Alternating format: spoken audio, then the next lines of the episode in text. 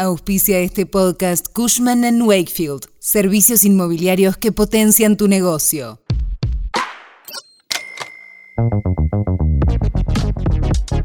La economía de los Estados Unidos ingresó en lo que se llama en la jerga financiera en una etapa de risitos de oro. Se refiere a una economía que no es ni demasiado fría ni demasiado caliente.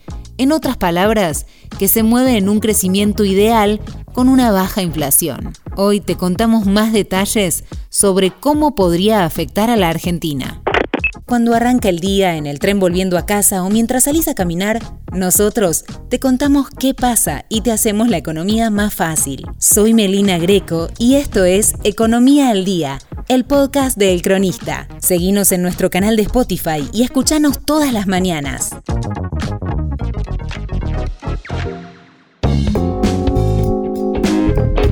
El dato de inflación cero en Estados Unidos en octubre produjo fuertes subas en el Dow Jones, pero como si fuera poco, la baja inflación en la principal economía del planeta además coincide con un crecimiento de un 4,9% en el tercer trimestre. Y esto genera una etapa de risitos de oro, o sea, crecimiento con muy baja inflación. Los bonos de los países emergentes reaccionaron inmediatamente con una suba de 1,8%, que además se extendió a las acciones con alzas de 2,7% en promedio. ¿Y qué pasó con la Argentina? Hubo una ligera suba del riesgo país a 2.497 puntos, lo que reflejó diversas subas y bajas en los bonos nominados en dólares. Desde los Estados Unidos llega viento de cola para la economía local, con señales concretas de que no habrá más subas de las tasas por parte de la Reserva Federal. Incluso las expectativas ahora se centran en que podría haber una reducción de las tasas en el 2024.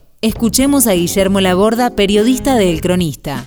Los mercados internacionales están cerrando un 2023 en positivo, con el dato más importante viniendo de Estados Unidos, con inflación cero en el último mes, en octubre, y la sensación casi segura de que la Reserva Federal terminó con el ciclo de subas de las tasas de interés. La tasa de 10 años ya está en niveles del 4,4%, se esperaba o incluso durante este 2023 se llegó a ver en torno al 5%, y la sensación también es que a partir del 2024 podría iniciarse un ciclo de descenso de las tasas de interés. Esto obviamente le juega muy bien a la Argentina en un año que va a ser determinante para el encarrilamiento de su economía. Esto será clave para el nuevo gobierno. Los papeles de la deuda canjeada por el entonces ministro Martín Guzmán comienzan a amortizar en julio del 2024 con vencimientos de 7 mil millones de dólares en el 2025. Por eso la hoja de ruta para el futuro presidente ya está marcada.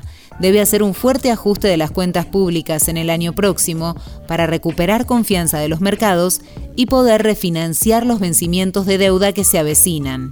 El FMI ya no da margen para nuevos créditos. Queda pendiente los 12 mil millones de dólares adicionales que pueda desembolsar. Esto siempre y cuando se verifique un ajuste del rojo fiscal, que debe pasar del casi 4% del PBI este año al equilibrio superávit en 2024. Igualmente, la tasa a 10 años en Estados Unidos de un 4,44% anual es muy elevada. Para volver a ser sujeto de crédito, el riesgo país debe bajar de los 2.500 puntos a cerca de los 600 puntos o menos. Algo nada fácil. Esto fue Economía al Día, el podcast de El Cronista. Seguinos en nuestro canal de Spotify y escuchanos todas las mañanas. Y si te gustó el podcast, puedes recomendarlo. Coordinación Periodística Candelaria Domínguez. Producción SBP Consultora. Hasta la próxima.